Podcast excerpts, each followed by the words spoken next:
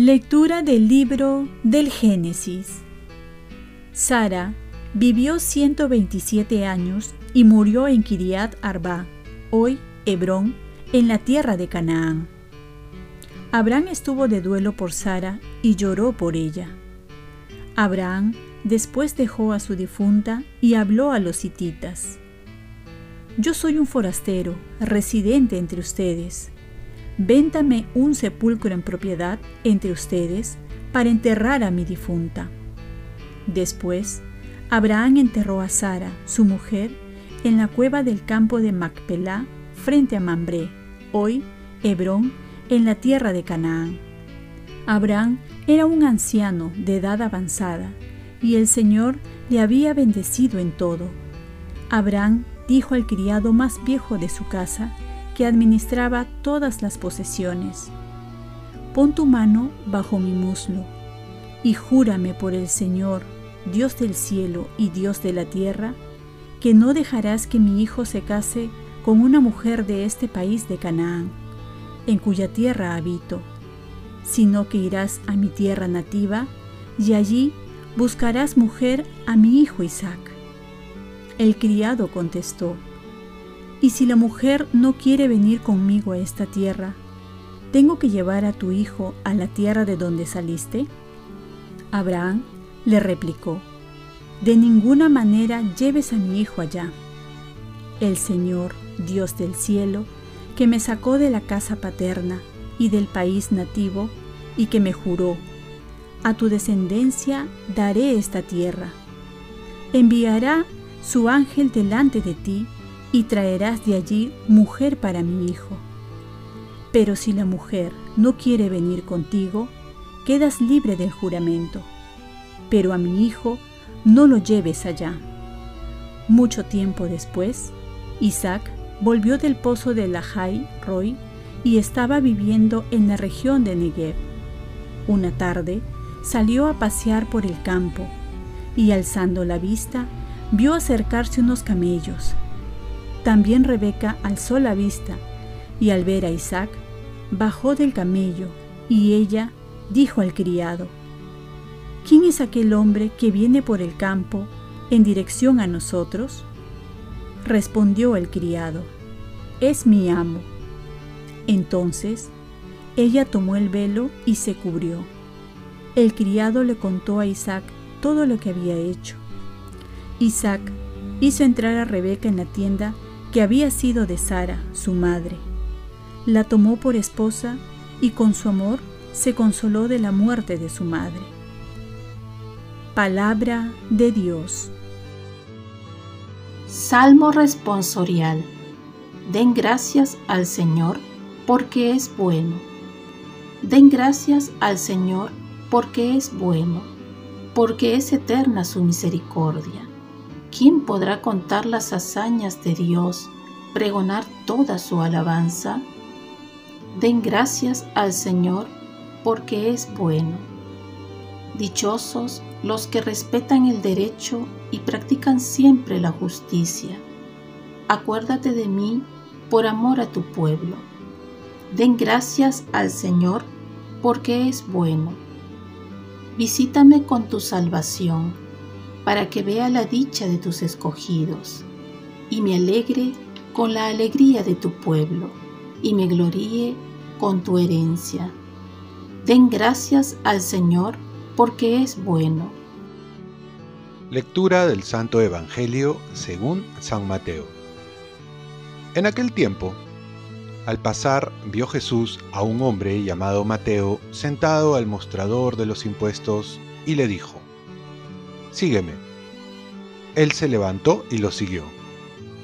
Y estando en la casa, sentado a la mesa, muchos publicanos y pecadores que habían acudido se sentaban con Jesús y sus discípulos. Los fariseos, al verlo, preguntaron a los discípulos, ¿Cómo es que vuestro maestro come con publicanos y pecadores? Jesús lo oyó y dijo, No tienen necesidad de médico los sanos, sino los enfermos.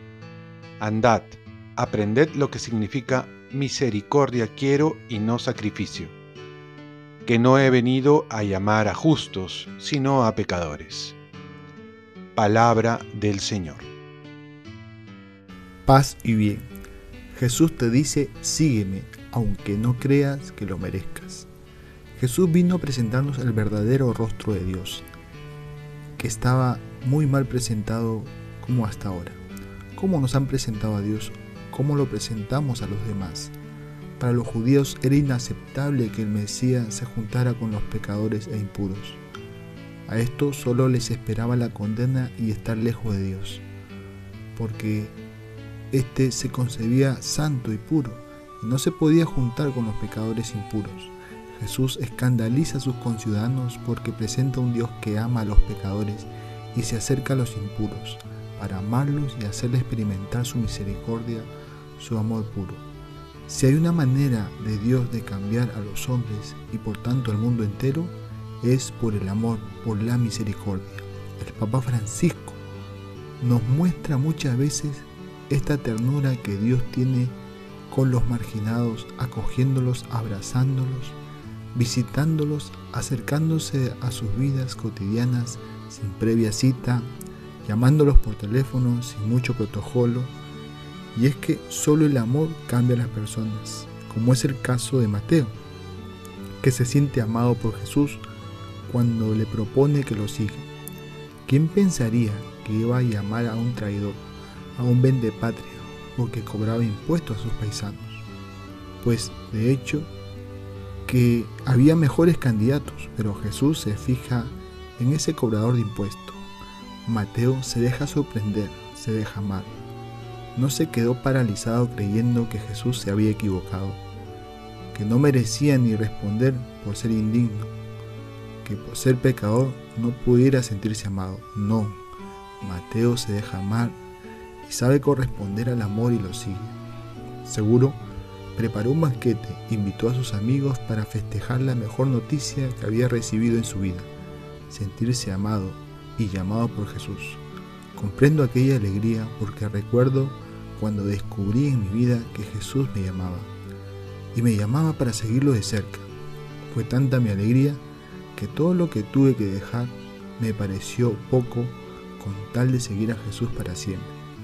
En la primera lectura podemos ver el final de la vocación de Abraham aquel que le dijo sí a Dios y que al final de sus días el Señor va a decir la palabra de Dios, lo había bendecido de todo. Así es Jesús cuando uno responde a su llamado, no una vez, sino todos los días de su vida. Oremos, Virgen María, ayúdame a seguir con alegría a Jesús todos los días de mi vida. Ofrezcamos nuestro día. Dios Padre nuestro, yo te ofrezco toda mi jornada en unión con el corazón de tu Hijo Jesucristo, que siga ofreciéndose a ti en la Eucaristía para la salvación del mundo. Que el Espíritu Santo sea mi guía y mi fuerza en este día para ser testigo de tu amor. Con María, la Madre del Señor y de la Iglesia, te pido por las intenciones del Papa. Con San José Obrero, te encomiendo mi trabajo y mis actividades de hoy, para que se haga en mí tu voluntad y la bendición de Dios Todopoderoso, Padre, Hijo y Espíritu Santo, descienda sobre ti. Cuenta con mis oraciones, que yo cuento con las tuyas, que tengas un santo día.